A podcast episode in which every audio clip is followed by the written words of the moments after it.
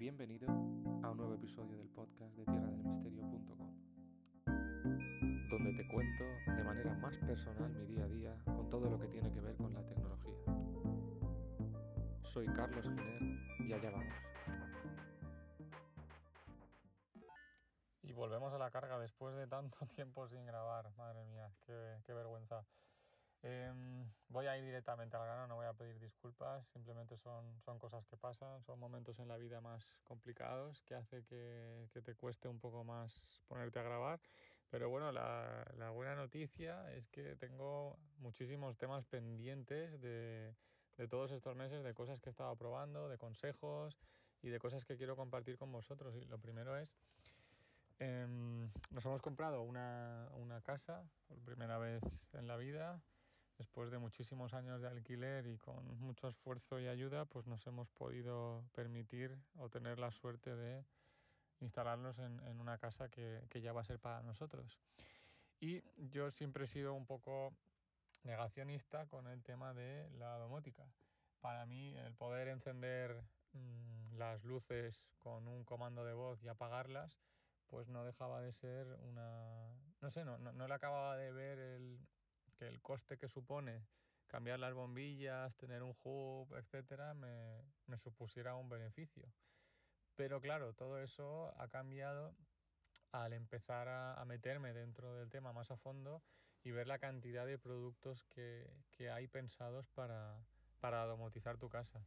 Mucho más allá de luces o cortinas, que es eh, lo que normalmente se usa, hay muchísimos productos más pensados para, para eso. Así que empecé a probar, eh, empecé con un par de, de tiras LED eh, que tienen sensor de movimiento. Eh, las colocamos en la subida de la escalera porque en esa zona no hay mucha luz, escondidas debajo de lo que es el, el mango por donde coge, apoyas la mano para subir una escalera. Por ahí abajo que no se ven, las instalé y bueno, eso ha sido eso, para los niños o, o para, o, o, para mí, al, al, ver cómo se enciende y decir, ostras, esto, el sensor, eh, qué inteligente es esta casa, ¿no? Pues ahí te empiezas a, a picar el gusanillo y, y, vamos, y acabas metiendo la, la, pierna, la mano, la cabeza y todo tu cuerpo en este mundo de la, de la domótica. Sí que iré, eh, intentaré, si no se me olvida ninguno, ir poniendo los enlaces en la descripción del capítulo de todo lo que, de lo que os voy a hablar aquí, porque sí que quiero desarrollarlo en varios episodios. Bien, pues esas tiras de luz LED que van con un sensor y que funcionan a través de pilas, yo solo las tengo configuradas para que se enciendan eh, por la noche. Durante el día el sensor no funciona, pero cuando ya oscurece, entra en, el sensor ya capta los movimientos y se encienden. Pues las tengo colocadas, como decía, en esas escaleras y en la cocina, por debajo de lo que son los muebles de la cocina, nada más entrar, y si es de noche también, pues automáticamente se encienden. Y crea un efecto de inteligencia, como decía antes, que la verdad es que es muy bonito y sobre todo práctico, porque te evitas tener que encender al final eh, luces que, bueno, tampoco es que consuman una barbaridad, porque hoy en día entiendo que si no lo has hecho deberías hacerlo, el cambio a todo luces LED, pues sí que son... Eh, sensores que van a pilas con pilas recargables que la batería de estas tirarles de AliExpress vienen a durar una semana. De hecho, el precio de cada una de las tiras de metro y medio venían a ser unos 8 euros, o sea que eran bastante económico.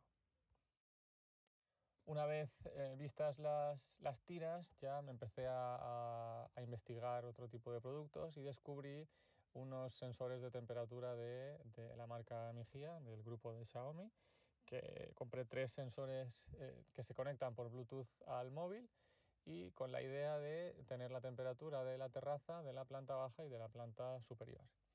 Eh, hoy en día no sé qué ocurre con AliExpress, pero la verdad es que los envíos son rapidísimos. En 10 días ya normalmente tienes los productos en casa. Creo que me comentaron que hay, han llegado a una especie de acuerdo los de AliExpress con no sé qué mmm, empresa aeronáutica y fletan un montón de aviones todas las semanas que realizan envíos a, a tanto Europa como a Estados Unidos y por eso los, los, tiempos de envío se han reducido drásticamente. De hecho es que yo ahora mismo hay muchísimas de las cosas que compraba antes en Amazon que no me merece la pena porque por 10 días más eh, no 10 días más, sino por un poquito de tiempo más, no como antes que lo comprábamos y esto tardaba a lo mejor mes y medio o dos meses, ahora hablamos de 10 días, dos semanas. Eh, tienes el mismo producto que te venden en Amazon, pero a precio de AliExpress, porque como supongo que ya te habrás empezado a dar cuenta, Amazon es el nuevo AliExpress, pero con envíos al día siguiente. Bueno, pues como decía, estos sensores llegaron muy rápido, los coloqué en esas tres partes de la casa y era como podía tener al instante el, eh, la temperatura que había en cada una de, las, de estas estancias. Pero claro, esto funciona a través de Bluetooth y como que faltaba algo, ¿no? O sea, yo realmente tengo que estar en casa para poder consultar la temperatura. Y ya acabé descubriendo todo el mundo de la domótica de Xiaomi. Y explico. La domótica de Xiaomi está englobado dentro de una empresa que se llama Akara y Mijia. Estas dos empresas, según yo he entendido, porque esto es que es un pelín complicado, son las que se encargan de producir productos para Xiaomi orientados a la domótica. Y son productos de bastante calidad a precios de Xiaomi. O sea que tenemos bueno, bonito y barato.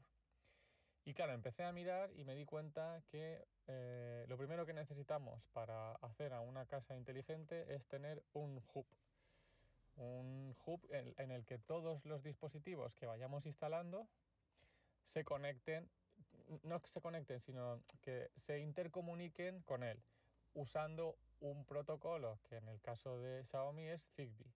Este protocolo de Zigbee eh, lo usa también Alexa y em, es compatible con tanto Google Assistant como con HomeKit de Apple. Hasta hace no mucho domotizar una casa era algo realmente costoso, pero hoy en día, sin ir más lejos, uno de los em, ejemplos más claros es que teniendo este hub, he instalado un sensor de humos en la cocina en el que yo mm, esté donde esté en el mundo y siempre que el hub tenga conexión a internet, voy a saber si hay una, un incendio en mi casa para tomar las eh, medidas que crean necesario, pues llamar a bomberos, desplazarme a la casa, etc. Pero, y este es eh, una de las pegas que no todo el mundo conoce, el hub, es decir, la inteligencia que va, a la que vamos a conectar todo lo que compremos y de lo que iremos hablando, ese hub tiene que ser chino, sí o sí. No vale irme a Amazon y comprarme el kit inicial que hay de Xiaomi con el hub y varios dispositivos o varios sensores que te viene incluido a un precio buenísimo. Em, no vale porque em, el hub chino me va a permitir añadirme a mi domótica de casa una cantidad infinita de productos que venden en AliExpress a precios que son imbatibles. Un ejemplo, si tenemos el hub de Amazon, el hub europeo, genial, nos lo conectaremos a, nuestra toma eléctrica, lo iremos en un perfecto inglés, lo conectaremos a internet, todo así muy fácil, pero solo podremos, solo nuestro hub se podrá comunicar con productos que también sean de Europa. Y hay cuatro, no son cuatro, pero son muy poquitos. Sin embargo, si me voy a AliExpress y me compro el hub que venden allí de Akara o de Mijia, me aseguro que cualquier cosita, cualquier cachivache, gadget que compre en AliExpress, ejemplo, lo que os decía antes del detector de humos, un detector de agua para el suelo de la lavadora por si se moja, un sensor de movimiento, un sensor de puertas, un sensor de... es que, es que hay, hay muchísimas, muchísimas cosas. Bueno, pues comprándolo en AliExpress, que nos va a costar, no sé, un sensor de, de humos son 19, 18 euros, creo que estaba rondando pues eh, en otras marcas el sensor de humo vienen, son 100, 150 euros. Hablo de los domóticos. ¿eh? Pues gracias a ese hub chino, que lo compraríamos en AliExpress, podremos optar a tener un montón de productos chinos también de, a un precio muy barato. Por lo tanto, desaconsejo completamente comprar lo que hay en, en Amazon o en tiendas europeas ya que lo que buscamos es domotizar nuestra casa, pero con eh, productos que vengan directamente de China. Y para poder hacerlo es imprescindible tener el hub.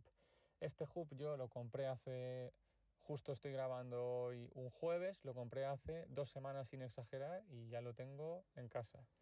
Y ese ya es el primer paso para conectar el resto de dispositivos que van a ir llegando. El primero que me ha llegado es el, el detector de humos y ya, y ya a partir de ahí pues vamos a ir haciendo la casa más inteligente. O sea que he pasado de ser un negacionista total en este tema a estar completamente enamorado, nervioso y ansioso por ver si he recibido ya el paquete o el, el sensor de puerta o el sensor de movimiento o el de vibración. O sea, estoy ahí mirando todos los días a ver si el repartidor ya, ya ha llegado con los productos de China para poder instalarlo e ir configurándolo. He pasado de ser un negacionista de mm, para qué quiero encender y apagar las luces desde el sofá a darme cuenta de que gracias a la domótica y gracias a tener un hub puedo decirle a, a, a mi casa que cuando abra la puerta, si son las 6 de la tarde y, esto, y es de noche ya, pues quiero que me enciendas la luz del salón y que eh, Alejandra pues también se active ella sola y me dé las buenas tardes.